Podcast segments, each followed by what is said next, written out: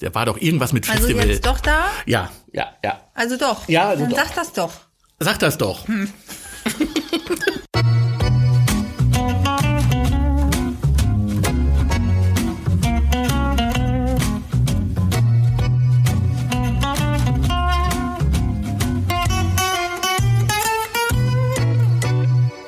Hallöchen. Guten Tag. Herzlich willkommen zu Folge Nummer drei. Von Spielbühne, der Talk. Peter, wir sind Tradition. Wir sind Tradition, genau. Unsere dritte Folge, weil, also beim ersten Mal ist es ja ein Versehen, beim zweiten Mal ist es eine Wiederholung und ab dem dritten Mal ist es dann Tradition. Wir sind also ein Traditionspodcast. Wir machen also weiter. Aber definitiv, aber definitiv. Geboren wurde die Idee dieses Podcasts zwar wegen Corona, weil wir nicht proben konnten, weil wir nicht auf die Bühne konnten, weil wir aber trotzdem irgendwas mit Theater machen wollten und der Welt davon erzählen wollten. Aber jetzt sind ja auch noch die Inzidenzen gesunken. Ja. Und wir können uns jetzt auch mit Corona nicht mehr rausreden. Trotzdem Nee. machen wir mal weiter. Es macht einfach zu viel Spaß. In der Tat. Aber dadurch, dass die Inzidenzen gefallen sind, haben sich ja jetzt noch ganz andere Sachen aufgetan, oder? Ja, wir haben tatsächlich in dieser Woche das erste Mal wieder in Präsenz geprobt für unser Weihnachtsstück, für das Kinderstück Hilfe, die Herdmanns kommen, welches wir in der ersten Adventswoche im Lingener Theater auf die Bühne bringen möchten. Und ähm, ja, es war sehr aufregend, spannend, ähm, auf einmal wieder alle zu sehen, nicht auf einen Bildschirm zu gucken, Theatertext in der Hand zu haben, zu lesen, zu spielen. Es war grandios. Das war wahrscheinlich auch ungewohnt, wieder richtig Menschen zu begegnen, oder? Ja, vor allem äh, mit Maske, ohne Maske, wie viel sind wir, Abstand halten. Also es gibt ja schon genug ähm, Regeln, an die wir uns gerade noch halten müssen und natürlich auch wollen, damit auch alles so weitergeht. Aber auch da muss man sich erstmal wieder reinfinden. Ich glaube, die Nähe muss man auch erstmal wieder lernen und zulassen. Aber trotzdem war es ein tolles Gefühl, wieder mit der Gruppe gemeinsam zu proben. Ihr wart dann nicht gleich mit 100 Leuten wieder irgendwo in einem Raum, oder? Nein, wir haben mit vier Leuten haben wir angefangen zu proben, damit wir nicht gleich den Rahmen sprengen und uns erstmal an die Nähe und das Bewegen auf der Bühne äh, gewöhnen können. Und ich glaube, das war auch gut so. Denn alle, die unser Werbevideo für diesen Podcast gesehen haben, haben vielleicht mitbekommen, dass einige gerade so voller Vorfreude waren, Ja, unsere Leute waren ganz schön komisch. ja, es war schon grenzwertig. Und ich glaube, wenn wir dann alle auf einmal in unseren Probenbunker gestürmt wären, Das hätte noch seltsamere Szenen gegeben. genau. Aber so starten wir langsam. Wir freuen uns weiter und äh, alles ist wie immer. Soll das denn etwa heißen, die haben sich jetzt gar nicht auf die neue Podcast-Folge gefreut, sondern die waren nur deshalb so komisch, weil sie unbedingt wieder proben wollten? Naja, deswegen waren sie so über euphorisch, weil sie sich eigentlich auf den Podcast gefreut haben und im gleichen Atemzug gesagt wurde, hey Leute, die Inzidenzen sinken, wir können wieder proben. Und dann sind die völlig durchgedreht. Völlig durchgedreht. Guckt euch dieses Werbevideo nochmal an, dann wisst ihr, wovon wir reden. So wie ich das sehe, äh, hört man das von vielen Theatergruppen gerade, dass sie wieder anfangen zu proben und auch zum Beispiel die Freilichtbühnen sind ausverkauft und sind in vollem Eifer am Proben, am Aufführen, am Machen und am Tun. Da ist wieder richtig Aufbruchsstimmung. Ja, und das ist auch wirklich allen von Herzen zu gönnen, dass sie wieder auf die Bretter dürfen, dass sie spielen können. Also an dieser Stelle liebe Grüße an alle Theatergruppen. Habt einfach Spaß dabei und äh, holt alles auf, was ihr im letzten Jahr irgendwie auf der Strecke lassen musstet. Und wir hoffen alle, dass das auch über den Herbst hinaus so bleibt. Genau. Peter, mir brennt ja jetzt schon die ganze Zeit äh, die Frage auf der Zunge. Du warst auf einem Theaterfestival. Ja, ich war auf dem Festival Theaterwelten in Rudolstadt. Das ist eine Veranstaltung, die in der Amateurtheaterszene ziemlich bekannt sein dürfte. Ja, ich glaube 2015 hat sie das erste Mal stattgefunden, aber dazu vielleicht später noch mehr. Peter, erzähl doch mal, wie kann denn in Zeiten von Corona überhaupt ein Festival stattfinden? Also wie muss ich mir das vorstellen? Das haben die ganz einfach in die digitale Welt übertragen. Das haben sie sehr spannend gemacht. Die Veranstalter haben also sozusagen ein virtuelles Festivalgelände geschaffen. Anfangs dachte ich noch, das ist doch alles viel zu kompliziert. Weil die Aufführungen selber konnte man sich auf YouTube angucken. An den Gesprächen mit den Künstlern konnte man sich über Zoom Videokonferenzen beteiligen. Und dann gab es noch das Tool Discord, wo alles miteinander verbunden wurde. Discord dürfte besonders den Gamern unter unseren Hörern bekannt sein. Damit kann man sich kurze Nachrichten schreiben. Man kann dort virtuelle Räume einrichten zu verschiedenen Themen. Man kann damit auch Videokonferenz machen. Auf jeden Fall war das quasi das, das, das virtuelle Gelände, auf dem sich dann immer alle äh, getroffen haben haben. Es hat überraschend gut funktioniert, muss genau, man sagen. Klingt, klingt auch ehrlich gesagt am Anfang so ein bisschen kompliziert, war es aber anscheinend doch nicht. Nee, man hat sich da doch sehr schnell eingefunden, weil es wurde dann auch sehr gut angesagt von den Veranstaltern, auf welchem Medium gerade was läuft, so dass man eigentlich auch immer gut den Überblick behalten konnte. Es gab sogar bei Discord sowas wie eine virtuelle Bar, also ein Chatraum, in den man sich einloggen konnte und dann sich mit anderen Leuten unterhalten konnte, so dass man das Gefühl hätte, man würde sich nach den ganzen Veranstaltungen am Ende eines Tages wirklich nochmal gemütlich zusammensetzen und einen trinken. Also kam quasi auch ein bisschen äh, Festival-Feeling bei dir auf, zu ja. Hause in deinem Wohnzimmer. Ja, das war sehr bequem. Also man musste ja ähm, nicht mal das Haus verlassen, man musste sich nicht umziehen. Man hat sich einfach nur ein hübsches Getränk genommen, hat sich zu Hause bequem gemacht und hat die Aufführung genossen und sich das angeguckt. Andererseits können natürlich diese virtuellen Plattformen dann doch nicht das persönliche Treffen oder das direkte Vier-Augen-Gespräch ersetzen. Aber darüber waren sich die Veranstalter auch durchaus bewusst. Sie haben sich jedenfalls viele Gedanken gemacht, wie man das Festival am besten durchführen kann, haben da lange drüber nachgedacht. Das erzählte mir auch Stefan Schnell, der künstlerische Leiter des Festivals. Wir hatten es ja ursprünglich als hybrides Format mal gedacht, dass wir gedacht haben, vielleicht ein paar Gruppen könnten wir einladen und die anderen, die streamen wir dann und so. Dann hat sich aber herausgestellt, dass diese Pandemie hartnäckiger und brutaler ist und äh, an Hybrid erstmal gar nicht zu denken ist und haben, mussten uns dann entscheiden, es ganz digital zu machen. Und dann ging es auch darum, wenn wir jetzt all die Aufführungen als vorproduzierte Videos zeigen, wer guckt sich das alles an? In der fremden Sprache, alles, was Theater ausmacht, fehlt, ähm, außer dass ich halt das Bild habe. Die anderen wären halt ähm, Aufnahmen gewesen, wie man halt eine Inszenierung für die eigenen Zwecke filmt. Da habe ich gesagt, nee, das können wir nicht machen. Das interessiert niemand. Und die Gruppen wollten es zum Teil auch nicht.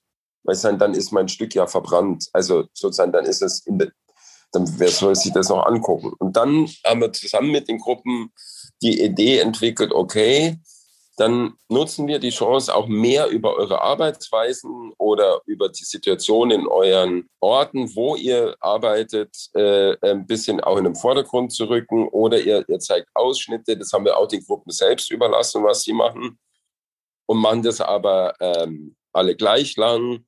Und die Perspektive war, dass sie damit eingeladen sind fürs echte Festival. Und dann haben wir mittendrin gedacht, ja, wir glauben, das ist sogar etwas, was wir uns ein Konzept überlegen, wie man das sozusagen in den Zwischenjahren immer schon ein bisschen vorschaltet.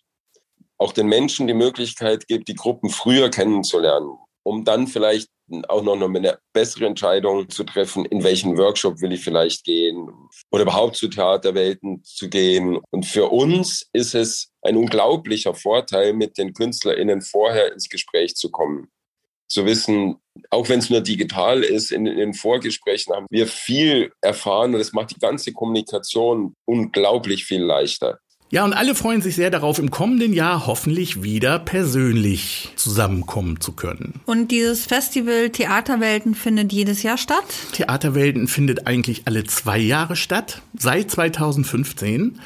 Aber auch hier hinterlässt Corona wieder seine Spuren, denn jetzt kommt man ein bisschen mit dem Rhythmus durcheinander. Es ist so, dass jetzt in 2021 die Special Edition von Theaterwelten stattgefunden hat, dass es aber in 2022 ein Theaterfestival in Präsenz geben soll. Damit wäre ja eigentlich der Zwei-Jahres-Rhythmus so ein bisschen unterbrochen. Dazu sagte mir dann Stefan. Das ist eine sehr, sehr gute Frage, die ich zum jetzigen Zeitpunkt gar nicht äh, beantworten kann, weil da müssen wir uns eigentlich mit den ganzen anderen Aktivitäten Aktivitäten des BDAT ähm, auch abstimmen. Weil ähm, nächstes Jahr zum Beispiel ja auch Amarena ist. Und das wird auch nächstes Jahr noch funktionieren. Das wird nicht kollidieren, so von den, von den Ressourcen, aber das ist nicht garantiert, dass es in der Folge ist. Insofern gehe ich fast davon aus, dass wir eine kluge Lösung finden müssen, von der ich noch nicht weiß, wie sie aussieht. Weil sozusagen 23 dann wieder ein Festival zu machen, wird schwer, also auch finanziell schwer. Auf der anderen Seite dann wieder so eine lange Pause zu lassen, wird, ja, müssen wir sehen. Peter, für die, ähm, die von Theaterwelten jetzt noch nichts gehört haben, erzähl uns doch mal, was für eine Art von Festival ist das genau und was ist das Besondere an diesem Festival? Oh, das ist sehr umfangreich. Ich glaube, dazu lasse ich auch noch mal Stefan Schnell zu Wort kommen. Die Festivalidee hat erstmal drei Elemente. Das eine sind die Aufführungen, das andere sind Workshops von den Gruppen, die ähm, aufführen und das dritte ist ein Symposium zu einem Thema, das, das dann immer wieder wechselt, wo wir versuchen, Themen der Zeit aufzugreifen. Und die Grundidee ist, dass es ein nicht nur internationales Festival ist, sondern ein globales Festival. Das heißt, dass wir sechs Gruppen suchen aus sechs verschiedenen Regionen der Welt. Also man könnte sagen Kontinente, aber, aber es geht uns gar nicht darum, dass die Gruppen irgendwie bestimmte Länder oder Gegenden repräsentieren sollen. Das, ähm, das, das können sie nicht, das wollen wir auch nicht. Die Idee ist, dass wir gerne vermitteln möchten, welche Rolle Theater an bestimmten verschiedenen Orten in verschiedenen Gesellschaften spielt und das miteinander in Austausch zu bringen. Und wir möchten eben keine bestimmte Perspektive jetzt bevorzugen, zum Beispiel eine europäische. Und deswegen haben wir uns auch entschieden, wirklich aus jeder Weltgegend immer nur eine Gruppe zu holen. Und wenn, wie es uns auch schon passiert ist, zum Beispiel hatten wir mal eine Gruppe aus Ägypten eingeladen, die dann kurzfristig keine Visa bekamen. Und das wäre der, der Beitrag aus, aus dem afrikanischen Raum gewesen. Dann haben wir da nicht schnell mal eine zweite europäische Gruppe dazugeholt, um die Lücke zu füllen, sondern wir lassen die Lücke dann. Das erzählt dann eben auch was über die Zustände in unserer Welt, dass es eben manchen Gruppen überhaupt nicht möglich ist zu reisen. Das ist die, die vielleicht die Grundidee. Dabei ist mir aufgefallen, dass es auch Profis unter den Spielern gab. Das fand ich etwas verwirrend. Was machen Profi-Theaterspieler auf einem Amateurtheaterfestival? Wie kann es dann sein, ähm, dass die da auch spielen? Das habe ich Stefan auch gefragt. Die, die Philippinen haben das berichtet. Ähm, selbst wenn ich die beste Theaterausbildung der Philippinen habe, heißt es noch lange nicht, dass ich von dem leben kann. Und das ist ja zum Beispiel ein Kriterium, wo wir äh, in Deutschland unterscheiden Berufstheater von Amateurtheater. Also äh, die, die, die das aus Liebe machen und die, die es ähm, zum Gelderwerb machen. Insofern gibt es aber weltweit viel mehr Amateure, weil ganz viele selbst mit einer guten und sehr guten und langen Ausbildung trotzdem nicht davon leben können. Und die Gruppen kriegen ja jetzt bei uns, die verdienen ja bei uns kein Geld. Insofern ist es auch nicht, ist auch nicht so, dass wir jetzt da eine, eine Profigruppe einladen und die kriegt ein Honorar und die Amateure kriegen nichts, sondern insofern arbeiten wir da auch an einer Verwischung der Grenzen. Also wenn so eine Gruppe kommt und für kein Honorar auch dabei sein will, dann haben wir da eigentlich kein Problem. Weil es ist ja dann am Schluss die Begegnung vor Ort, wo, wo alle davon profitieren können. Und du hast dir alle Veranstaltungen angeguckt? Nein, das habe ich nun leider doch nicht geschafft. Das hat mein Zeitplan nicht hergegeben. Das ist, das ist auch so ein Ding mit der digitalen Welt. Normalerweise wäre man ja hingefahren zum Festival und man hätte nichts anderes gemacht. Wenn wir den ganzen Tag nur irgendwie auf dem Gelände gewesen, hätte sich Veranstaltungen angeguckt. Aber jetzt zu Hause, wenn man das digital macht, ja, dann macht man es halt doch so, dass man sich einzelne Aufführungen, die man gerne sehen will, rauspickt oder Gesprächsveranstaltungen, an denen man teilnehmen will. Und da baut man dann sein reales Leben, seinen normalen Alltag ein bisschen drumherum. Jetzt sind wir natürlich alle neugierig. Was hast du dir denn angesehen? Na gut, also ich habe mir angeguckt eine Aufführung aus Chile. Äh, das war eine sehr spannende Interpretation von Moby Dick, also die chilenische Version von Moby Dick sozusagen. Eine Aufführung aus Mexiko, aus Tansania, aus dem Libanon, aus Australien. Ich habe also einiges an virtuellen Kilometern geschrubbt, kann man sagen. Ach ja, und die Deutschen, die Schotte, die habe ich natürlich auch gesehen. Die Schotte? Klingt ein bisschen seltsam. Was ist das? Erzähl mal. Die Schotte e.V., das ist ein Amateurtheaterverein in Erfurt mit angeschlossenem Theaterpädagogischen Zentrum. Die haben beim Festival ein Vorgucker auf ihr Stück Chica gezeigt und hinterher gab es auch ein Künstlergespräch in der Zoom-Sitzung. Eigentlich sollte Chica auch aufgeführt werden als richtiges Präsenzstück. Ging nicht, wie bei allen anderen auch. Deswegen gab es diesmal einen Vorgucker. Die werden aber auf jeden Fall nächstes Jahr 2022 bei den Theaterwelten dabei sein. Oh, das klingt auf jeden Fall sehr interessant. Vielleicht äh, können wir das im nächsten Jahr zusammen anschauen, Peter. Oh, da wäre ich sehr dafür. Ich, also ich bin, ich bin heiß. Ich will unbedingt gerne nach Rudolstadt fahren. Das war nämlich wirklich sehr spannend, diese vier Tage. Ja, ich glaube, wir konnten einigen mehr jetzt auch die, äh, den Mund wässrig machen für nächstes Jahr. Aber wir werden dann nochmal davon berichten, denke ich, ne? Da gehe ich doch mal schwer von aus. Es ging ja nicht nur um Unterhaltung, es gab auch ein Symposium. Was war das Thema, Peter? Warst du dabei?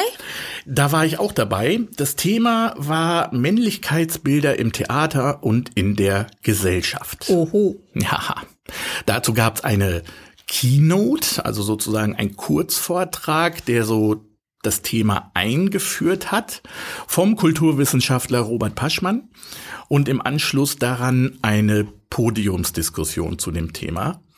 Nun muss ich sagen, ich selbst äh, bin zu sehr Praktiker, als dass ich bei solchen Grundlagen Forschungsdiskussionen wirklich ähm, hilfreich sein könnte. Aber ich sehe durchaus die Notwendigkeit, dass solche Themen bearbeitet werden müssen. Deswegen fand ich das wie gesagt, sehr spannend dabei zu sein und auch mal von anderen Leuten zu hören, wie sie das Thema sehen, wie das bei anderen Vereinen ankommt, inwiefern darüber gesprochen werden muss und gesprochen werden sollte. Aber ich war überrascht über die vielen Impulse und Denkansätze, ähm, weil ich auch dachte, das Thema wäre eigentlich schon lange durch, lange abgegriffen. Ist ja vielleicht auch eigentlich dann wieder ein sehr sensibles Thema, wie ich mir vorstellen kann.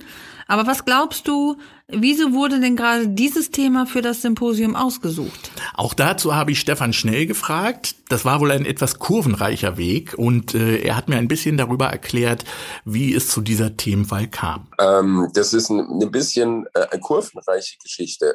Darina Stazieva, meine Kollegin und ich, wir waren zusammen mit anderen Kolleginnen aus dem Benin in einem internationalen Workshop. Es war gar nicht so ein Theaterworkshop, sondern es ging dabei eher um Kultur, Austausch, Formate gemeinsam zu entwickeln. Und da waren eben Organisationen eher aus dem globalen Süden und aus Deutschland. Und das war so ein, so ein Workshop-Woche hier in Berlin. Da gibt es ein großes Förderprogramm, das hat den Inhalt, die sogenannten Nachhaltigkeitsziele zum Gegenstand für Kulturprojekte zu nehmen. Also man nimmt sich dann eines dieser 20 äh, Nachhaltigkeitsziele, beschäftigt sich damit, wie man das mit Kulturaktivitäten vermitteln kann. Und wir saßen da mit den Kolleginnen und dem Kollegen aus dem Benin und sind dabei auf Geschlechtergerechtigkeit gekommen als einem gemeinsamen Thema.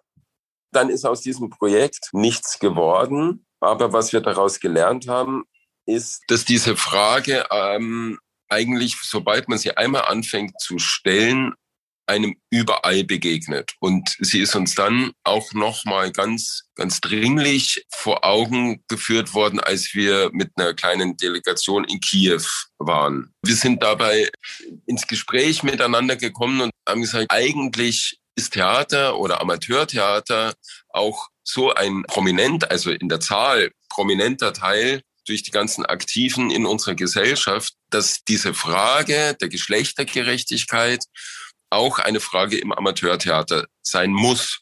Und dann haben wir angefangen, darüber ähm, nachzudenken und schon allein bei dem Wort Rollenbilder, das ja schon aus dem Theater entlehnt ist, sind wir ja schon, schon übers, rein über das Wort schon in, in der Verbindung. Und am äh, Theater handelt von Menschenbildern. Auch die verhandeln immer diese Geschlechterfrage. Und dann hatten wir eine kleine Arbeitsgruppe und eine Kollegin aus dieser Arbeitsgruppe hat gesagt, bevor wir immer auf die Rollen der Frau schauen und immer danach schauen, ähm, wie werden Frauen unterdrückt und wie können sie dieser Unterdrückung entkommen, warum gucken wir nicht mal auf die Männer? Und das fanden wir dann sehr, sehr nachvollziehbar und spannend, weil de facto es ja immer noch so ist, dass die meisten Rollen, Männerrollen als Protagonisten haben und die Vereine oft die auch mit Männern besetzen. Und wenn man es nicht tut, provoziert man eine Diskussion. Wenn man Vereine anschaut äh, in ihren Strukturen, ist es in der Mehrheit so, dass die Vorstandspositionen eher äh, männlich besetzt sind. Also weiß nicht, wie viele Schatzmeisterinnen es gibt. Oder Schriftführerinnen gibt's dann schon wieder eher. Und da spielen aber bestimmte Rollenverständnisse ähm, eine Rolle, die eben mit bestimmten Bildern wer diese Rollen ausüben kann, Mann oder Frau verknüpft sind. Und das wollten wir einfach mal als Frage in den Raum stellen. Theaterwelten 2021, nun digital. Peter, beim nächsten Mal Theaterwelten in Präsenz. Bist du wieder dabei? Definitiv. Ich fand es sehr spannend. Ich fand es sehr gut gelöst. Diese digitale Form, diese Special Edition von Theaterwelten, das war schon was Besonderes sehr bequem, weil man einfach von zu Hause dabei sein konnte. Aber ich war auch einfach mal geflasht, wirklich wieder Theater zu gucken. Und die Bilder, die man da gesehen hat, die waren wirklich sehr, sehr beeindruckend. Und auch die Gespräche und Gedanken der anderen Spieler mal wieder zu hören, sich mit anderen Amateurtheatern auszutauschen, großartig. Und wenn man das Ganze jetzt in 2022 noch in Live haben kann, in Präsenz haben kann, dann lasse ich mir das ganz bestimmt nicht entgehen. Ich höre schon, wir planen den nächsten Spielbühnenausflug. Yippie! Okay, also ich denke, äh, zehn Sternchen von Peter für Theaterwelten 2021. Elf. Okay, super. Nun war ja einer der Ausrichter von Theaterwelten der BDAT, der Bund Deutscher Amateurtheater. Wir sind ja hier in Deutschland. In Deutschland ist alles gut organisiert. Da ist es so, dass es halt Theatergruppen gibt. Die Theatergruppen sind in Landesverbänden organisiert und die Landesverbände sind wieder im Bundesverband im Bund Deutscher Amateurtheater. Das ist ein ziemlich großer Laden. Genau, und wie jeder große Laden oder auch kleine Laden in Deutschland hat auch dieser einen Chef. Genau, und nicht nur einen Chef oder einen schnöden Vorsitzenden, nein, der BDAT hat einen Präsidenten. Und dieser Präsident, Simon Issa. Simon Issa. Wer den Namen noch nicht gehört hat, der sollte jetzt ganz besonders gut zuhören, denn den hatte unser lieber Peter dieses Mal im Interview. Genau. Mit Simon Isser rede ich ein bisschen darüber, was der BDRT eigentlich ist und was der BDRT eigentlich macht, weil im Prinzip ist das ja. Quatsch mal nicht so viel, mach mal an. Ja, ich dachte nur noch vielleicht eben nee, ein, nee, ein. wir hören zu. Ich, oh, okay. also Interview ab.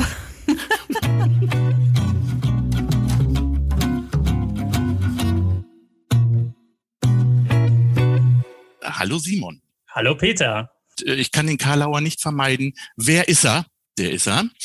37 Jahre alt, gelernter Betriebswirt, war beschäftigt beim Landesverband der Maler- und Lackiererinnungen in Frankfurt, Theaterpädagoge und Erzieher, Lokalpatriot für Offenbach, Mitglied der Stadtverordnetenversammlung in Offenbach für die CDU, Karnevalsprinz in Offenbach als Simon I.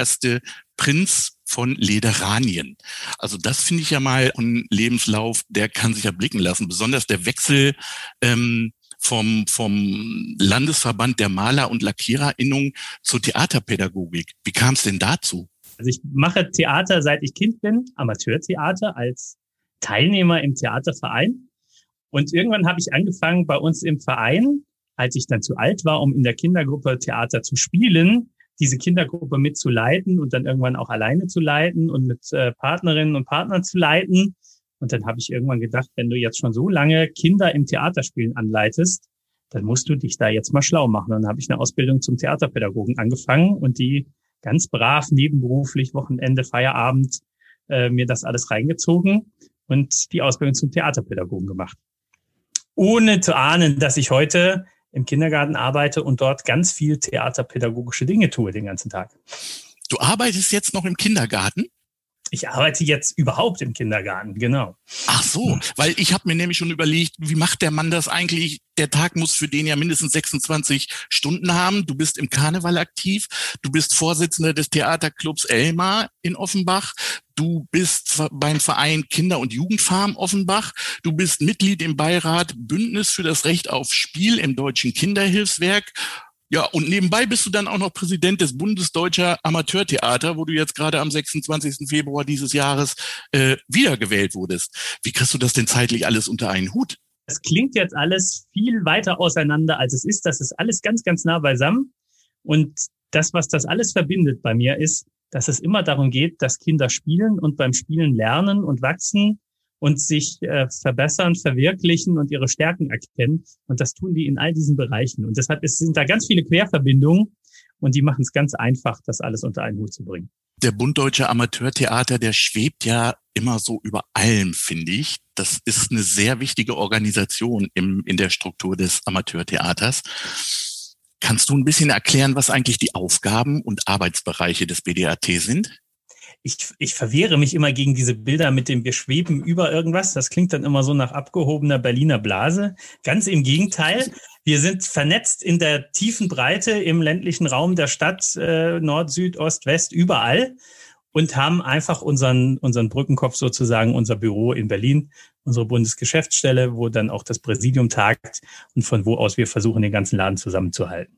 Aber das ist ein ganz breiter Verband und das ist das Spannende auch, finde ich, im Amateurtheater. Das gibt's wirklich, äh, hinter jedem Ortsschild gibt's Amateurtheater und die finden sich alle wieder in dem, was wir tun als Bund Deutscher Amateurtheater. Und unsere Aufgabe ist es, eben diese 16 Landesverbände aus den Bundesländern und diese Fachverbände, die du schon erwähnt hast, eingangs zusammenzuhalten und die gemeinsamen Aufgabenfelder zu definieren. Das hat einmal ganz, geht es um ganz banale technische Dinge wie Rahmenverträge zur Unfallversicherung und solche Dinge, die jetzt erstmal völlig unsexy klingen, wenn man aber natürlich einen Verein gründen will oder als Verein Theater machen, ganz lebensnotwendig sind, dass es einen Rahmenvertrag mit der GEMA gibt und lauter solche Dinge. Da kümmern wir uns auch drum, aber es geht eben auch darum, thematisch zu arbeiten, zu gucken, wo sind die Trends, wo sind die Herausforderungen, wo braucht man Unterstützung, wo braucht es Fortbildung. Und dann gibt's natürlich auch die internationale Ebene, wo wir als BDAT dann natürlich auch die deutschen Interessen auf dem internationalen Feld des Amateurtheaters vertreten. Also es ist eine ganz vielfältige Aufgabenstruktur mit einem ganz, ganz bunten Mix an Menschen auch, die das mit Leben erfüllen. Das ist eben nicht das äh, von oben geschwebt, sondern da gibt es ganz viele Bundesarbeitskreise, da gibt es Landesverbände, da gibt es Treffen thematisch bezogen von Ehrenamtlichen aus der ganzen Republik, die da an ihren Themen arbeiten und ihre Themen zusammenbringen. In seinem Leitbild steht beim BDAT, dass er sich für die Breitenkultur einsetzt. Geht es da jetzt mehr um die Masse oder geht es mehr um die Qualität? Es geht um die Qualität in der, in der ganzen Breite der Bevölkerungsgruppen. Es geht aber auch in der ganzen Breite der Stilrichtungen. Das geht äh, vom Puppentheater, Tanztheater, Figurentheater, äh, klassische Dramen, Komödien, Freilichttheater, Saaltheater und so weiter, Improvisationen und die ganzen Formen und diese auch die ganze Breite der Regionalitäten, also vom kleinen Dorf auf dem Land bis zur Großstadt und das ist die, diese Vielfalt und Breite, die Amateurtheater ausmacht und die wir versuchen auch immer wieder anzusprechen und auch neu zu entdecken, weil die ist ja nicht starr, sondern die ist ja ganz groß in Bewegung. Wir hatten jetzt ganz viele digitale Theaterformate natürlich in der Pandemie, die ausprobiert wurden. Wir haben ganz viele bewegte kleine Theaterformate geführte Stadtführung, szenische Wanderungen und was alles probiert wurde, um eben dann auch mit dieser Situation anders umzugehen. Und da ist, das ist einfach die große Breite des Amateurtheaters in Deutschland. Wer kann eigentlich Mitglied im BDAT werden? Also es ist ein bisschen, äh, bisschen kompliziert. Wir als Theaterverein, so wie die Spielbühne in Lingen, die Amateurtheater machen, wird man Mitglied in seinem Landesverband. Also ihr in Niedersachsen, mein Verein in Offenbach ist Mitglied im Hessischen Landesverband und diese Landesverbände sind wiederum Mitglied im BDAT. Und wenn man als Verein in seinem Landesverband Mitglied ist, ist man automatisch sozusagen Teil des BDATs. Aber der, wenn man so will, der Vertrag, die Mitgliedschaft ist mit dem mit dem Landesverband, so wie eure Mitglieder ja ihre Mitgliedschaft bei euch als Verein haben, aber wir fühlen uns da als eine Familie verbunden am Ende. Also ich kann mich für konkrete Aufgaben direkt an genau. den BDRT wenden als Spielbühne. So ist es. Äh, die Vereine können sich immer an uns wenden mit ihren Anliegen. Und es gibt ja auch, je nachdem, worum es geht, es gibt ja Themen, die sind einfach bundesweit organisiert. Das ist halt die spannende föderale Struktur in Deutschland auch. Es gibt Belange, wenn man sich mit Schulen auseinandersetzt, muss man das auf Landesebene tun. Aber wenn es zum Beispiel um Themen geht wie der Bundesfreiwilligendienst, ein ganz großes Arbeitsfeld bei uns, dann ist das ein Bundesprogramm und das kommt aus, aus dem Bundesministerium und deshalb äh, ist es da gut, wenn man sich mit in Berlin jemanden hat, der sich darum kümmert und das dann runterbricht für die Vereine. Fortbildung ist auch ein großer Bereich. Genau. Äh, das ist ja das Tolle, was äh, uns Amateurtheater auch auszeichnet. Amateurtheatermacherinnen und Macher, die wollen immer besser werden und deshalb wollen die sich fortbilden und deshalb wollen die dazulernen. Und da gibt's äh, auch bundesweit Qualitätsstandards in der Fortbildung. Wir haben ein, ein sozusagen ein Rahmenfortbildungsprogramm des BDAT schon seit vielen, vielen Jahrzehnten was angelehnt ist an den, an die Standards des Bundesverbands Theaterpädagogik. Also man kann, wenn man das entsprechend absolviert, bestimmte Module auch Anerkennung als äh, Theaterpädagoge erwerben, wenn man da entsprechende Stunden und Inhalte erfüllt.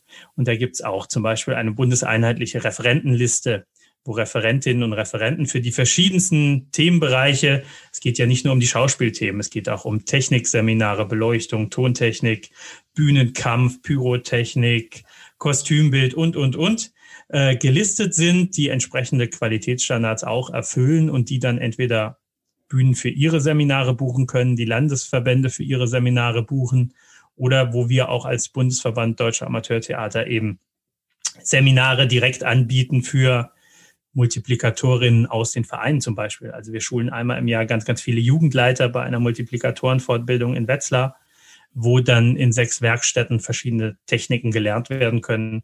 Theaterpädagogische Techniken, aber auch übergreifende Sachen, Maskenbild, äh, Schminken und solche Dinge, die man einfach braucht, um Theater vor Ort immer besser zu machen. Damit wären wir gleich beim Thema Mundart und Sprachen, was ja nun auch ein großer Bereich scheinbar beim BDAT ist. Inwiefern kann denn da ein Bundesverband Unterstützung leisten? Der ganz große Erfolg der dem BDAT gelungen ist. Und da hat auch äh, Norbert Rademacher, den man jetzt in Lingen nicht vorstellen muss, ganz, ganz viel zu beigetragen, dass es soweit kam, ist, dass das gelebte Mundarttheater im Amateurtheater auf der UNESCO-Liste des immateriellen Kulturerbes steht. Und das ist schon eine bundesweite Anerkennung für das, was da gemacht wird in dieser Vielfalt der Mundarten, die wir in Deutschland haben und die im Amateurtheater eben lebendig gehalten werden können weil es eben eine, eine Kunstform ist, wo gesprochen wird, wo gelebt wird, wo auch immer wieder Mundarten in die heutige Zeit mitgenommen werden und mit heutigen Stoffen in Mundart dargeboten werden können und eben nicht, es ist keine historische Aufnahme eines äh, Kölner Milovic-Schwanks in Mundart, die immer wieder gleich abgespielt wird, sondern es lebt immer weiter und wird immer aktueller und verändert sich und das ist eben gelebtes Mundarttheater in Deutschland. Und das ist im Amateurtheater ganz, ganz groß und äh, wir wissen es ja, es gibt ja gar nicht mehr so viele Profibühnen, die im Dialekt unterwegs sind, aber im Amateurtheaterbereich wird das ganz, ganz groß gelebt. Gibt es da Nord-Süd-Gefälle? Also gibt es zum Beispiel mehr plattdeutsches Theater als jetzt zum Beispiel fränkisches Theater? Glaube ich gar nicht. Ich glaube, es gibt es überall. Man muss es nur finden. Das ist manchmal nicht so ganz einfach. Wir haben uns deshalb was ganz Tolles ausgedacht. Das ist das Mundart Festival oder wir nennen es Volkstheater Festival Wurzelwerk was alle zwei Jahre stattfindet, wo aus den unterschiedlichsten Regionen eingeladene Gruppen mit ihren Produktionen zusammenkommen und dann auch in einer ganz, ganz großen Bandbreite vom Kindertheater, Freilicht, Saaltheater, Komödien, ernste Stücke, Klassikbearbeitung und dort aufeinandertreffen und sich austauschen. Und das ist eine quicklebendige Szene und äh, keinesfalls äh, das, was man jetzt so, was auch bei mir als erstes so im Untertheater heißt, so Chiemgauer Bauernstadel oder irgendein Quatsch im Kopf. Das ist keinesfalls der Fall, sondern das ist ein, ein breit gelebtes Feld. Und wir fassen das sogar ein bisschen weiter. Wir gehen nicht nur nach den regionalen Mundarten, sondern wir versuchen auch neue Sprachformen zu finden. Also wir hatten mal einen eine Produktion, die firmierte unter so Kiezdeutsch. Das war eine Jugendtheaterproduktion aus Berlin, die eine, ihre eigene Mundart auch, wenn man so will, auf die Bühne gebracht haben, nämlich ihre Sprache, so wie sie auf dem Schulhof miteinander sprechen. Das Festival war im Saarland. Also es war, da, da prallte alles aufeinander und vorher Äh, wir waren dort mit der hessischen Produktion und so. Also es war einfach wunderbar. Das war eine Symbiose von in dieser Unterschiedlichkeit vereint. Das war großartig. Ein Bereich, von dem ich persönlich immer mehr merke, dass er wahrgenommen wird, ist das Seniorentheater. Siehst du das auch so, dass das immer mehr an Stellenwert gewinnt? Es gewinnt immer mehr an Stellenwert und müssen ja auch mal ehrlich sein, ist ja die größte Zielgruppe eigentlich auch, wenn wir unsere demografische Entwicklung anschauen. Es gibt ja immer mehr Senioren als Kinder, also warum dann nicht auch immer mehr Seniorentheater? Und äh, Seniorentheater ist wirklich ein, ein ganz tolles Feld, weil da auch ganz großartige ästhetische Formen zutage kommen und in so vielen ganz unterschiedlichen Zusammenhängen auch Seniorentheater angeboten wird, zum großen Teil von hochprofessionellen Theaterpädagoginnen und Theaterpädagogen, die da echt tolle Sachen machen. Und da gibt's auch ein Seniorentheaterforum, wo sich eben Leute, die Seniorentheater machen, fortbilden können, was wir anbieten. Im Frühjahr 2019 gab es ein europäisches Seniorentheater Festival Stage mit einem großen Age im Namen für Alter äh, in Esslingen in Baden-Württemberg, wo äh, Seniorentheatergruppen aus ganz Europa zusammenkamen und wirklich ein, ein großartiges Festival gefeiert haben und ganz, ganz tolle Aufführungen auf die Bühne gebracht haben. Wir haben ja jetzt schon über einige eurer Arbeitsbereiche gesprochen. Das ist ja doch ein großer Apparat, der dahinter steckt. Der muss ja auch irgendwo von bezahlt werden. Wie finanziert sich denn der BDRT? Äh, auch sehr breit äh, und immer knapp. Wir sind als äh, natürlich als Verband, gibt es bei uns Mitgliedsbeiträge, also die Bühnen zahlen Mitgliedsbeiträge an die Landesverbände, die zahlen, nachdem wie viele Mitglieder sie haben, Beiträge an den BDAT. Also es gibt so ein ganz schnödes deutsches Vereinswesen mit Beitragsrechnungen und Beitragsquittungen, äh, woraus äh, natürlich der eine Strang der Finanzierung kommt und der andere Teil der Finanzierung ist die öffentliche Zuwendung. Also wir sind sehr stolz und glücklich darüber und das ist äh, ein großer Verdienst dass der Bund Deutsche Amateurtheater von der Bundesbeauftragten für Kultur und Medien im Kanzleramt, also der Staatsministerin Monika Grütters und ihrem Hause gefördert wird für seine Arbeit äh, mit dem Amateurtheater im Amateurtheater. Und es gibt natürlich für spezielle Bereiche auch noch spezielle Förderungen, also internationale Spielbegegnungen. Also wenn deutsche Gruppen ins Ausland reisen oder Gruppen aus dem Ausland nach Deutschland eingeladen, da fördert das Auswärtige Amt Dinge. Es gibt für die äh, Jugendtheatersparte gibt es Förderung vom Bundesfamilienministerium für Seniorentheater ebenso. Und so gibt es ganz verschiedene Zuwendungsarten und Formen. Das hängt aber zum großen Teil daran, was inhaltlich passiert. Und danach richtet sich ja auch, was man da für Förderung dafür bekommt. Da spielt ja auch, ich sage mal, Politik irgendwo eine Rolle. Und damit kommen wir dann ja zum Thema Interessenvertretung. Der BDAT ist ja die Interessenvertretung des Amateurtheaters in Deutschland. Also im Prinzip seid ihr Lobbyisten, oder?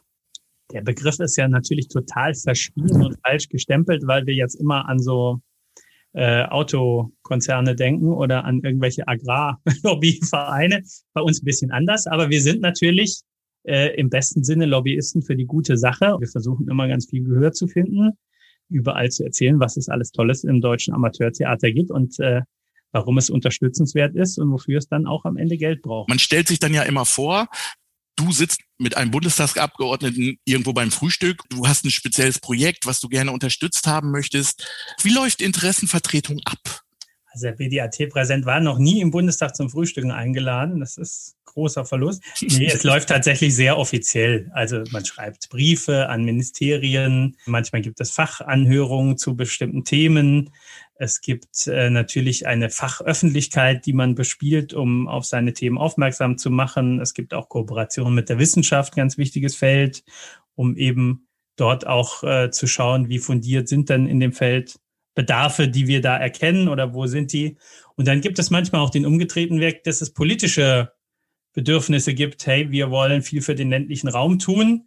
Und dann hat man überhaupt erstmal geguckt, wen gibt's denn alles im ländlichen Raum und dann festgestellt, Amateurkultur, die gibt's ganz viel im ländlichen Raum. Also muss man da mal mit den Verbänden der Amateurkultur reden. Und so kamen ganz tolle Projekte zustande für Amateurtheater in ländlichen Räumen. Also das ist immer ein Weg, hin, zurück und ein viel im Gespräch bleiben, viel miteinander sprechen, aber auch viel darstellen, was man alles tut oder was Amateurtheater, das ist ja nicht der BDAT, der das alles tut, das sind diese vielen Vereine quer durchs Land, diese vielen Landesverbände, diese vielen Arbeitskreise, die tolle Sachen tun, das immer auch zu zeigen, damit es wahrgenommen werden kann. Und am Ende wenn sich die Gelegenheit gibt, schütteln wir gerne. Also nach der Pandemie schütteln wir wieder Hände. Jetzt winken wir uns nicht zu. Aber das äh, ist viel weniger der Fall, als man das so von vornherein annimmt. Also wir fallen nicht über die Berliner Sommerfeste und trinken Shampoos mit jedem Bundestagsabgeordneten. Im Gegenteil, äh, es geht wirklich darum, mit den Inhalten zu überzeugen. Und das ist das, was wir wirklich tun wollen.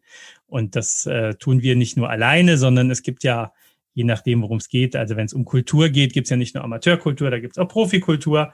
Und da gibt es eben auch dann Zusammenschlüsse, der Deutsche Kulturrat oder andere Institutionen, wo wir vertreten sind, wenn es um die Jugendarbeit geht, die Bundesvereinigung kultureller Jugendbildung, BKJ, wo wir dann eben auch mit drin sind und dort gemeinsam in dasselbe Horn blasen und versuchen, Themen zu platzieren.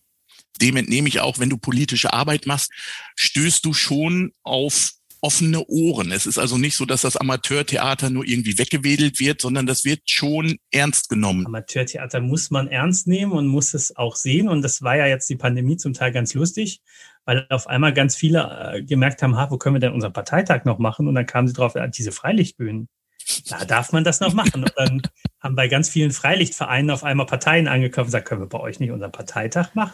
Und auf einmal wird man gebraucht. Also man muss da immer im Gespräch bleiben und immer Wege finden. Und, aber die Kernearbeit ist wirklich das und das bewundere ich und das erlebe ich ja auch, wenn ich äh, bei Vereinen auf Vorstellungen oder Premieren oder Jubiläen bin, die da vor Ort gemacht wird, wo eben der Landrat, der Bürgermeister bekniet wird und äh, gezeigt wird, was da alles im Ort Tolles passiert und die Gemeinderäte auf der Premiere sitzen und sich das anschauen und sich darüber freuen. Daraus entsteht ja eigentlich dann diese große Lobby, die wir haben. Nicht aus der Luftblase in Berlin, sondern aus dieser Breite, die es ist. Und in jedem Wahlkreis gibt es auch einen Bundestagsabgeordneten und Landtagsabgeordneten und die merken das ja auch, was da passiert.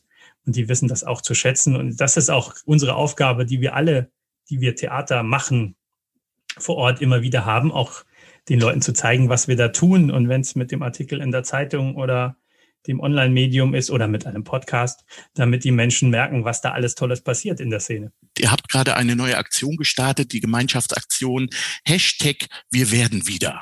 Genau. Was hat, was hat es denn damit auf sich? Und der Untertitel ist Wir werden wieder und waren nie fort. Zum einen wollen wir ein bisschen die Theatervereine einladen, Geschichten zu erzählen, was sie alles während dieser Lockdown-Zeit, Corona-Zeit gemacht haben, weil die wenigsten haben sich in ihren Keller vergraben und waren nicht mehr da, sondern die haben tolle neue Formate erfunden, die haben sich digital getroffen, die haben irgendwie weiter geprobt. Es gibt jede Menge Theatervereine, gerade diese großen Freilichtbühnen, die haben am Anfang der Pandemie in ihren Kostümwerkstätten Masken genäht für den ganzen Ort oder für die Rettungskräfte vor Ort und haben ganz großartige Sachen gemacht, äh, die man erzählen muss. Also wir waren nie fort, da war immer was zu tun. Jetzt darf man ja so langsam wieder ein bisschen was und so langsam fängt auch der Laden wieder an zu laufen überall. Es ist eine große Mitmachaktion. Also es ist nicht so, dass da jetzt eine Redaktion irgendwo in Berlin sitzt und jetzt auswählt, was gezeigt wird, sondern Hashtag wir werden wieder.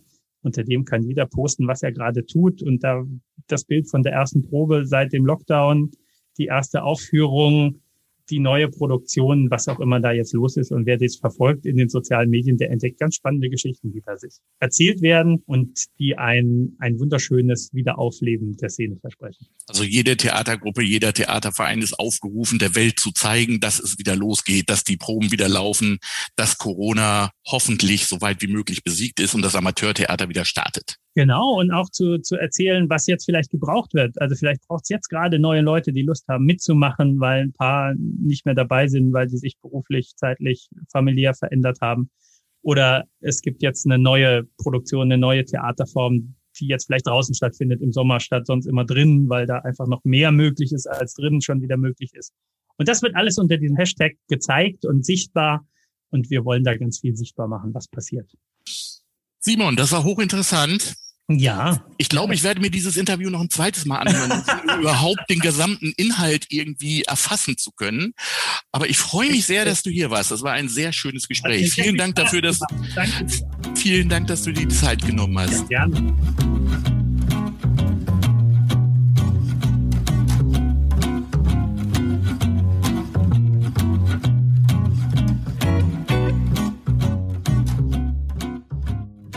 Das war eine Menge Stoff, oder? Wow. Ja, auf jeden Fall sehr interessant und informativ. Und ich habe immer schon gedacht, weil ich ja auch schon ein bisschen länger Theater spiele, vom BDAT habe ich schon viel gehört, aber ich wusste nicht mal die Hälfte, glaube ich. Wenn man mehr wissen will über den BDAT, dann findet man dazu im Internet alles unter der Adresse www.bdat.info. Ich sage an dieser Stelle noch einmal ein herzliches Dankeschön an Simon Issa für die Zeit, die er sich genommen hat, denn Zeit kann er eigentlich nicht mehr viel überhaben bei dem, was er alles macht. Das ist richtig, aber es vielen, war ein, vielen Dank. Es war ein Und, ähm, sehr witziges Gespräch, es hat viel Spaß gemacht, sich mit Simon zu unterhalten. Ja, habt ihr gut gemacht, würde ich sagen. Machen wir weiter mit der Rubrik Bühnengalerie. Normalerweise wäre jetzt der Zeitpunkt für eine andere Bühne, einen Verein, sich hier vorzustellen, zu präsentieren und etwas mitzuteilen. Wir haben uns aber gedacht, nach Bericht über Proben, Festivals, Theaterwelten, BDAT, reicht das an Informationen. Und deswegen gibt es heute ein bisschen leichte Kost und vielleicht auch was zum Lachen. Peter, was machen wir? Also leichte Kost, ich weiß gar nicht, ob man das überhaupt unter Kost fallen lassen kann. Ähm, ihr hört ein paar Szenen, die normalerweise nicht in den offiziellen Podcast kommen. Sozusagen die Wahrheit. Outtakes. Outtakes. Die Oh, Wahr, oh. ja, die Wahrheit, wie es hier im Studio zugeht, wenn die Sachen rausgeschnitten werden. Aber hört einfach mal rein. Wir fangen nochmal von vorne an. Nächstes Mal doch mit Text. da. Du willst ja nicht. Du willst ja keinen Text. Du guckst immer so böse. Ich guck böse. Ich guck böse? Dann machen wir das, dann, dann, nee, gar nicht, stimmt gar nicht, machen wir nicht, richtig. Guten Tag, Sind wir schon so weit? wir sind live. Können wir noch mal anfangen? Oh, das fängt ja gut an. Oh, das fängt ja. Ihr werdet alle schon noch sehen, was ihr davon habt.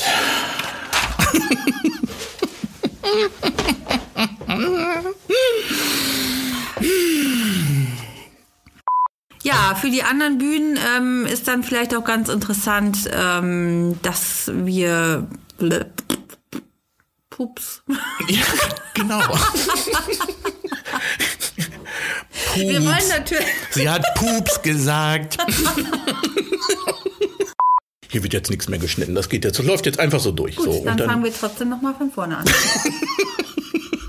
ist ja dein Material, was du Ja. bearbeiten musst. Ach guck, und wir haben sogar schon 3,20 voll. Ist doch schön.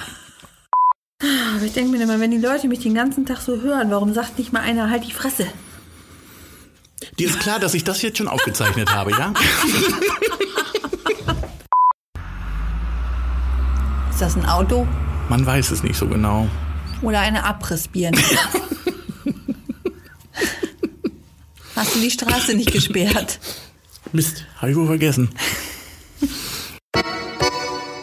Oh je, Peter. Oh, ich muss ein bisschen besser aufpassen, was ich hier immer so erzähle. Ja, so eine Festplatte kann gefährlich sein, was da alles drauf schlummert. Ah ja, damit wir das nicht ganz so oft machen müssen, die Bühnengalerie mit unseren Outtakes zu füllen, bitte, bitte hier der Aufruf an euch, liebe Bühnen und Theatergruppen. Meldet euch bei uns und füllt die Bühnengalerie. Genau, wenn ihr eure Gruppe, euren Verein präsentieren wollt, wenn ihr euch vorstellen wollt, dann Dann findet ihr die notwendigen Infos auf unserer Website unter www.spielbühne.de oder ihr schreibt uns an podcast.spielbühne.de. meldet euch und äh, erzählt uns, was ihr macht, wer ihr seid, warum ihr es macht und warum Amateurtheater einfach Spaß macht. Ja, genau. Und wenn ihr ähm, möchtet, dann schreibt uns auch gerne eure Kommentare zu unserem Podcast. Oh ja, Kommentare sind schön. Kommentare wären immer gut. Davon hätten wir gerne mehr, mehr, mehr. Am besten wären natürlich noch die Kommentare, die uns weiterempfehlen, weil äh, das äh, ist einfach das schönste Geschenk, das man uns machen kann. Genau, empfehlt uns weiter, teilt uns in den Netzwerken und gebt uns vielleicht ein paar Sternchen bei iTunes oder Spotify, damit wir besser gefunden werden können. Ja, Nadine, ich glaube, das war's schon wieder für heute. Ist schon wieder zu Ende. Ist schon wieder zu Ende. Wann erscheint denn unsere nächste Folge? Die nächste Folge erscheint am 29. Juli. Darauf freue ich mich schon jetzt. Peter, vielen Dank für Nadine, heute. dir auch vielen Dank. Es war mir wie immer eine Ehre. Eine Freude, möchte ich sagen. Ich freue mich aufs nächste Mal. Ne? Benimm dich bis dahin. Mach's gut. Tschüss. Ciao, ciao.